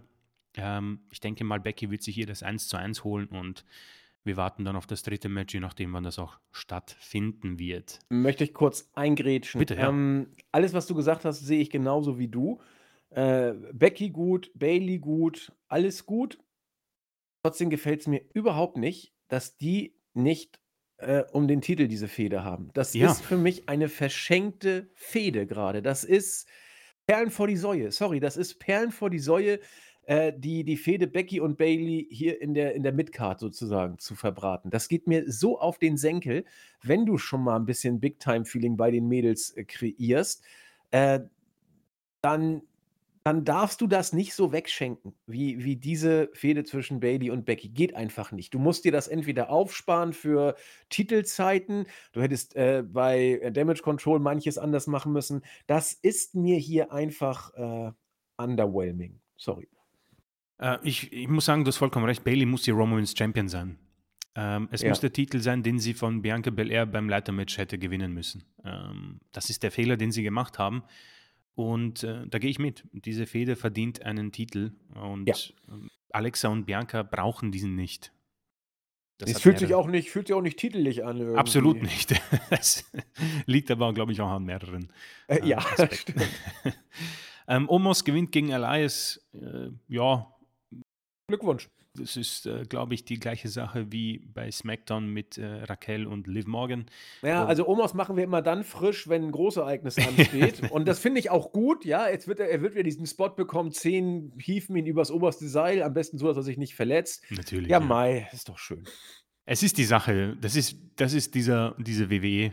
Äh, Sache. Ja. Er, ist, er ist groß und er wird diesen Rumble sicherlich gewinnen müssen, weil Big Show ihn ja auch so oft gewonnen hat. hat Big Show ihn, ja, die nie gewonnen. Big der hat ihn nie gewonnen, ja. Gewonnen. Aber jedes Jahr hat man uns äh, darauf hingewiesen, dass es wohl unmöglich sei, dass er dieses Match nicht gewinnt. Er war gegen den Undertaker ziemlich lange drin, als der Taker 2007 gewonnen hat, glaube ich. Da war Big Show bis zum Ende mit dabei. Ja. Da hat er, glaube ich, Shawn Michaels dann als letztes eliminiert. Das prüfe ich. Mach mal weiter, ich okay, check das. Gerne. Ähm, Judgment Day haben wir schon angesprochen, machen sich warm für ihr Titelmatch. Ähm, Priest und Dominic Mysterio gewannen gegen die Alpha Academy. Ähm, wie gesagt, Judgment Day gewinnen am Profil, das ist absolut in Ordnung. Äh, Mir Yim gewann gegen Io Sky, gefällt mir natürlich nicht. Ähm, Io verliert ein Match, das gegen eine, eine, eine junge Frau, die ja für mich eher nicht ähm, das Potenzial hat, irgendwann eine große Fehde leiten zu können, wie es vielleicht jetzt Bailey oder Becky Lynch schaffen. Und in Io Sky sehe ich das definitiv. Also ich finde, sie hat ein äh, Rundum-Paket, das funktionieren könnte, ist gut im Ring, hat auch dieses Bedrohliche, was Asuka hat und auch ein, ein Stable hinter sich, das vielleicht etwas, oder nicht vielleicht, das definitiv an einen, ein paar Narben mitgenommen hat durch Bianca Belairs ähm, John Cena-haften Aufstieg. Ähm, und diese, diese, diese Niederlage ist halt irgendwie ziemlich unnötig. Ähm, ich weiß nicht, ob WWE mit dem Gedanken in solche Matches hingeht und suggerieren, dass quasi Tag Team Champions in Einzelmatches verlieren müssen, um irgendwie den Fans deutlich zu machen, dass sie als Tag Team stärker sind. Für mich ist es deutlich unglücklich, wird aber wohl wenig Unterschied machen, was was vielleicht auch ein bisschen bezeichnend ist für WWE im Jahr 2023. Ich muss kurz mich äh, korrigieren. Ich habe gerade ähm, Big Show 2007 mit dem Great Khali verwechselt, der äh, ziemlich spät reinkam. Ich sehe gerade mit Entsetzen, Big Show war gar nicht Gegenstand des Royal Rumble 2007. Aber du hast recht, der Undertaker hat damals Shawn Michaels als letzten eliminiert. Richtig. Ähm, eliminiert äh, wurde auch Bianca Belair von Alexa Bliss, nachdem Uncle Howdy die Vorlage geliefert hat. Wir haben darüber gesprochen. Alexa Bliss ist für mich uninteressant. Die Karriere hat sie durchgespielt. Bianca Belair muss diesen Titel loswerden und Uncle Howdy ähm, werden wir sehen. Abwarten, ob es Bo Dallas ist oder nicht. Ähm, grundsätzlich ist es keine Fehde, die in die Road gehen darf. Ähm, ich weiß nicht, es gibt ein Titelmatch beim Rumble. Das wird Bianca wohl gewinnen. Ähm, Uncle Howdy wird wahrscheinlich eine Rolle spielen. Alexa den Titel zu geben, das wäre total konfus und würde den Ganzen nicht helfen. Also ich weiß nicht, wie sie es machen werden. Ich gehe stark davon aus, dass Bianca als Champion zu Mania gehen wird. Aber wer die Gegnerin sein wird, ich, Beckys Face hat man durch, Bailey hat man durch, Alexa hätte man durch schwierig, sehr, sehr schwierig und man bringt halt auch niemanden auf den Weg. Vielleicht habe ich jetzt jemanden vergessen im Raw-Roster, aber ich glaube, da sind wir grundsätzlich durch. Also ich, ich bleibe noch immer der Meinung, man hat hier damals einen großen Fehler gemacht, denn das würde sich alles wunderschön drehen und man hätte eine Fehde mit Bianca Belair und Alexa Bliss, die keinen Titel braucht. Man könnte dadurch auch Uncle Howdy quasi einsetzen, macht man auch. Und man hätte den Titel bei Bailey und dies könnte man wunderschön bis Mania strecken, weil Bailey gegen Becky Lynch hatte man bei Mania, glaube ich, noch gar nicht. Äh, Bronson Reed, äh, der ja, Weggefährte, ehemalige oder zukünftige von The Miz, hat Akira Tozawa besiegt. Einer dieser Rückkehrer, der nicht irgendwie schwimmt, wenn man Vince McMahons Worte nimmt. Und am Ende gibt es noch die Matchcard für Raw 30 nächste, nächste Woche. Becky Lynch gegen Bailey Steel Cage. WWE Raw Tag Team Championship, die Usos gegen Judgment Day wird auch sehr interessant. Ich habe hm, große Sorge, dass man die Titel splittet. Und äh, United States Championship zwischen Austin Fury und eben Bobby Lashley, der den Main Event gewonnen hat. Und das ist das einzige, muss ich ehrlich zugeben, das einzige Match, das ich empfehlen kann. Äh, Bobby Lashley gewann gegen Seth Rollins, The Miz, Dolph Ziggler, Finn Balor, Baron Corbin in einem Six-Man-Elimination-Match, um den Number One Contender herauszufinden. Lashley gegen Austin Fury nächste Woche und damit beschließt sich Raw. Ich muss sagen, eine gute Promo ähm, ein gutes Match und der Rest mh, mm, eher schwach. Also man muss sagen, diese Stunde tut so brutal weh und würde Raw und uns allen gut tun, vor allem mir langfristig. Aber das wird es nicht spielen. Ich bin gespannt. Nächste Woche gibt es viele Legenden. Es wird eine mühsame Show, ähm, finde ich. Äh, viele Legenden, die dämliche Skripte bekommen werden, die sie wahrscheinlich dann auf dem Weg vergessen werden. Und äh, ja, man wird viel zu viel planen und für alles zu wenig Zeit einräumen. Deswegen wird das eine Show zum Vergessen werden. Aber gut, Undertaker ist an, angekündigt. Natürlich äh, das äh, Entrance-Duell gegen Bray Wyatt vielleicht wird sich zeigen. Aber für mich eher eine Show, die man nicht gesehen haben muss in dieser Woche. Nee, glaube ich auch. Zumal ich gerade nochmal über deine Worte nachgedacht habe. Ähm, Alexa gegen Bianca Belair. Du hast gesagt, man weiß nicht genau, wie man es lösen will, man weiß nicht genau, wie man danach weitergehen soll. Und ich muss dazu sagen, sehe ich genauso und es, es könnte mir auch kaum egaler sein. Also, das ist so. Ja, es ist so, ja. Es ist, da, da rege ich mich auf, dass die Fehde so langweilig ist und reg mich auf, dass Bailey gegen äh, Becky nicht die eigene Fehde ist, die eigentlich, ähm, ja, diejenige ist welche. Aber es ist, wie es ist. Damit sind wir fertig kommen zu den äh, Grüßen bzw. Fragen der User. Da verweise ich einmal auf der Startseite auf den Father Gascoigne, der sich sehr über äh, Jens dabei sein gefreut hat und ähm, erlaubt, dass er öfter vorbeikommen darf. Das werden wir Jens äh, sagen.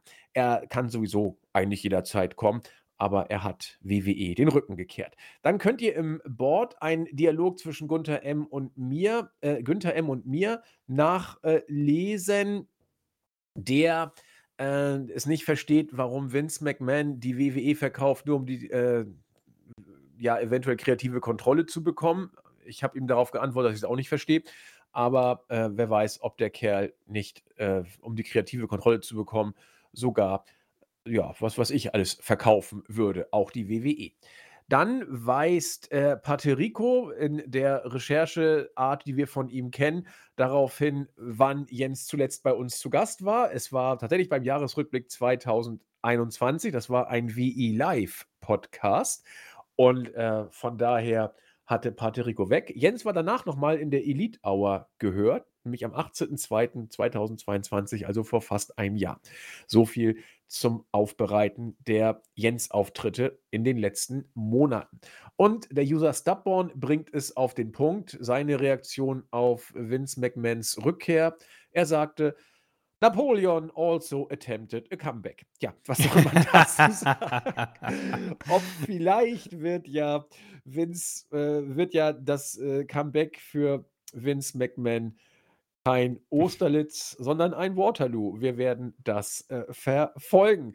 Dann hat Chris, ich glaube, du hast einiges auf YouTube dieses Mal. Ich habe sehr viel auf, ich hab sehr viel auf YouTube und ähm, es ist ähm, äh, Jens-lastig, aber natürlich, wenn mal eine Legende auftritt, dann äh, wird es auch wahrgenommen. Ähm, und zwar äh, die Roffels, ähm, äh, ich weiß nicht, ob das mehrere sind, aber bedankt sich für den Podcast. Ähm, äh, ich freue mich sehr, dass neben euch zwei sehr kompetenten Podcastern auch noch einmal Jens dazukommt. Das setzt dem Ganzen die Krone auf. Ähm, Mr. Simon, ah, cooler Podcast und schön mal wieder den guten JME zu hören. Äh, kommt es nur mir so vor, dass das Bier von Lashley sehr viel Impact verloren hat? Er wirkt ja. sehr harmlos. Also kommt, kommt dir nicht so vor, sehe ich auch so. Ja, er hat den, finde ich, früher deutlich besser äh, gesetzt. Aber ich bin mir auch nicht sicher, da habe ich zu wenig Erfahrung, äh, wie viel da auch der Mitspieler, der, der, mit, äh, der Gegner mitspielen muss. Ähm, aber gut. Oder die Schonung vielleicht des Körpers, ja. weiß man ja auch nicht. Also es sieht aus wie eine, wie eine halbe Rolle mittlerweile. Stimmt, ja. Äh, Sebastian Brandt, interessanter Podcast äh, ist es gewesen, meint er. Ähm, Mechnus Ernst 8706 habe irgendwie das Gefühl, dass der Undertaker bei WrestleMania nochmal ein Match haben könnte. Vince wird da schon anrufen, wenn Cena und Rock nicht können. Ähm, lieber nicht. Ich denke, er hat. Nein, so, ich sehe es auch nicht so akut. Undertaker soll. Ähm, die Hall of Fame-Zeremonie war ein super Abschluss, finde ich. Ähm, war, eine, war eine coole Sache.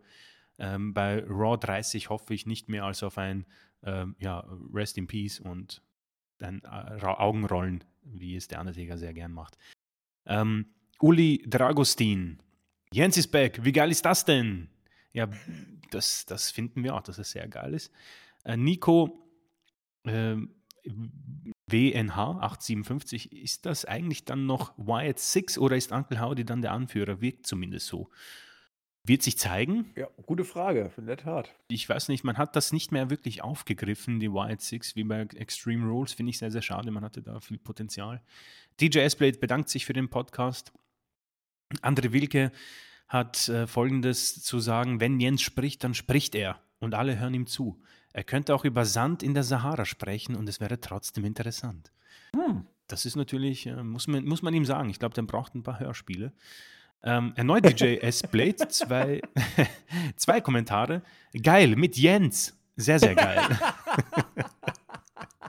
also, ich habe so das Gefühl, die Leute mögen den Jens. Äh, Michi hat einen Daumen hoch dagelassen. Ähm, ja, und jetzt haben wir, glaube ich, ein bisschen äh, was anderes. FCZ-Fan. Hallo, ihr beiden, zwei Dinge. Erstens muss man sagen, Alpha Academy war ich nie Fan, aber mittlerweile muss ich sagen, finde ich die toll. Bringen mich als alten Mann immer zum Lachen. Vor allem Chad Gable, eigentlich ein toller Wrestler und das Wichtigste, sind total over. Wieso denkt ihr, werden die nicht gepusht? Weil das einfach dusselig ist, was man mit denen gemacht hat. Ich, ich unterstreiche alles, was du gesagt hast. Ähm, das ist, gerade äh, Chad Gable ist, ist großartig. Er ist großartig im Ring und auch mit, mit seinem Micwork. Wir haben es ja auch oft genug gesagt. Und er harmoniert mit Otis auch. Äh, ich, ich, kann nur eine Antwort bringen: Man hat den Absprung verpasst. Sie ja. waren eine Zeit lang reif. Sie waren so weit, dass man den Weg hätte gehen können und hat man sie verjobbt. Und seitdem dümpeln sie darum. Ganz, ganz blöd, was man da für eine Opportunity verballert hat. Man hat sie zum Sellout, zum Sellout gemacht und davon hat man sich leider nicht mehr erholen können. Schade. Äh, absolut schade. Diese äh, kurze Zeit leider mit RK Bro und ähm, der Alpha Academy und den Street Profits war fantastisch. Ähm, ja.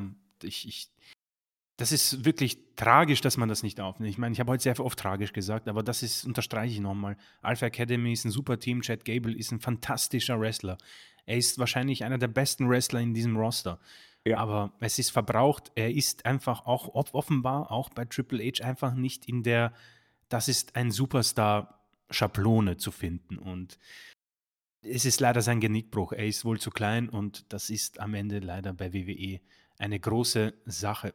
Ähm, beim zweiten, er stimmt uns zu, äh, Seth Rollins und Drew McIntyre kann er nicht mehr sehen, aber wir sollen doch bei Alexa Bliss nicht so streng sein. äh, ja. Ja, ähm, wir versuchen es, aber wir ja. können nichts versprechen. Also Chris ist da ja noch ein bisschen äh, charmant freundlicher. ich, ja, aber meine Güte, was sorry, Alexa Bliss ist nun mal auch nicht so eine tolle Wrestlerin. Also, es ist hm. für mich, ich bleibe bei der Sache, es ist für mich eine Karriere, die einfach vorbei ist. Sie ja. ist erzählt. Es ist wie bei einem WWE-Videospiel. Ähm, man zockt es 30 Stunden, 60 Stunden, je nachdem, und dann ist es vorbei. Dann hast du quasi deine Karriere durchgespielt. Und so ist es bei ihr. Ja. Ähm, Mechnus Ernst hat ähm, eine Prediction für den Royal Rumble. Er glaubt, Ric Flair wird den Rumble gewinnen und zu WrestleMania gehen und gegen Roman in seinem dann wirklich allerletzten Match antreten. Interessante Prediction heute, ja. ich hoffe mal, dass das nicht der Fall sein wird. Ähm, die Diva Play Tenno Takus. Äh, JMA ist back. Ja, das stimmt. Ähm, Maurice, äh, ich habe mit dem Vince Out wieder auf The Zone geguckt, werde es aber jetzt wieder lassen. Der Typ geht gar nicht. Achso, er hat quasi WWE geguckt, weil Vince draußen genau. war. Okay. Finde ich total cool, den Kommentar. Sehr gut, ja. ja ähm, äh, vollkommen richtig, aber wir werden sehen. Vince hat ja wieder, glaube ich, neue Klagen am Kopf, also da passiert ja immer wieder was Neues. Ähm, Umut Kansabir äh, hat folgenden Kommentar. Jens, Jens, Jens, Jens, Jens, Jens, Jens. Ah, schön. Und Das abschließend, da. Ja. und abschließend, Tobi textet und hat ein Jens mit einem Herzchen. Also ich denke, das ist ein wunderschöner Abschluss der YouTube-Comment-Section. Vielen, vielen Dank. Jens wird sich freuen, denke ich mal. Und wir freuen uns natürlich auch über alle Kommentare, auch wenn es nur drei Buchstaben sind. Das ist schon, schon geil, dass, dass äh, äh, Tobi äh, den ersten Kommentar seit Jahren bringt. Äh, so, das ist Spotify Tobi von der Konkurrenz, wenn Jens dabei ist. Ja, ich habe von Tobi noch nie ein Herzchen gekriegt, aber jetzt, jetzt will ich auch keins mehr haben. So, das hat sich jetzt, äh, hat sich jetzt ausgeherzt. Nein, also Jens und, und Tobi kennen sich, Tobi und ich kennen uns, also das ist alles entspannt. Ähm, ich finde es schon mal cool, dass äh, Tobi hier bei uns äh, überhaupt was geschrieben hat und äh, die beiden sind schon dicke, das äh, passt schon. Ja, damit haben wir diese Woche heute auch wieder hinter uns gebracht. Wie immer sind wir so bei roundabout knapp 90 Minuten und äh, das passt doch. Ja, mal gucken. Nächste Woche ist schon die Go-Home-Ausgabe vor dem Royal Rumble. Wir werden also nächste Woche entsprechend die Preview auf das besagte Event machen. Und ja, dann ist es soweit. Am Samstag findet der Royal Rumble statt. Also wieder sehr angenehm, wenn man ihn gucken möchte. Und ja, mal gucken, wann wir unseren Podcast bringen. Äh, ob wir wieder im Wochenrückblick machen oder ob wir vielleicht sogar einen äh, eigenen Podcast machen. Das entscheiden Chris und ich wie immer spontan. Und was wir euch aber versprechen können, natürlich wird es eine Review geben. Soweit können wir uns aus dem Fenster lehnen. In dem Sinne, Chris, hast du wieder die letzten Worte? Ähm, ich glaube nicht. Wir müssen noch eine Lösung. Ach Gott, ja. also, es waren nicht die Dudley Boys, aber Okay. es war auch kein anderes von diesen drei Tag-Teams. Es war tatsächlich, die Älteren werden sich vielleicht erinnern, Demolition. Demolition, Demolition. Fand, ich, fand, ich, fand ich immer großartig, muss ich sagen, das äh, Demolition Tag Team. Gibt es auch eine äh, Zahl? Ich glaube 400 irgendwas 80 Tage. Moment, das äh, Okay. hat mir unser Wally äh, zugeschickt. Ich habe es noch nicht verifiziert. Die Zahl 483 Tage war seinerzeit Rekord. Wahnsinn, okay. So, Ja, dann cool. hast du jetzt aber die, Ja, vielen Dank. Äh, letzten Worte. Äh, ja, äh, ich muss sagen, ich habe nicht gedacht, dass wir äh, die 90 Minuten kriegen, aber irgendwie sind wir da wirklich äh, verliebt äh, wieder der Bloodline verfallen und hat mir wieder sehr viel Spaß gemacht, muss ich sagen. Ähm, und ich hoffe, dass ihr trotz JME-Abwesenheit den Podcast auch gut befunden habt. Ähm, ich bedanke mich auf jeden Fall für die zahlreichen Kommentare, fürs Zuhören und ähm, ich freue mich irgendwo schon auf den Rumble, auch wenn die angesprochenen möglichen Fehler äh, von WWE äh, quasi irgendwie als Wolken über unseren Köpfen hängen, aber Rumble ist immer so eine spezielle Zeit. Äh, Ob es, ob dieser Hype für live bei mir reichen wird, glaube ich nicht, aber es ist angenehm, dass ich dann Sonntag gemütlich mit einem Kaffee und wenig Spoilern mir das anschauen werde. Deswegen vielen, vielen Dank und ähm, bleibt weiterhin gesund, genießt noch ein bisschen so die ja, äh, winterlichen Tage, falls es bei euch winterlich ist.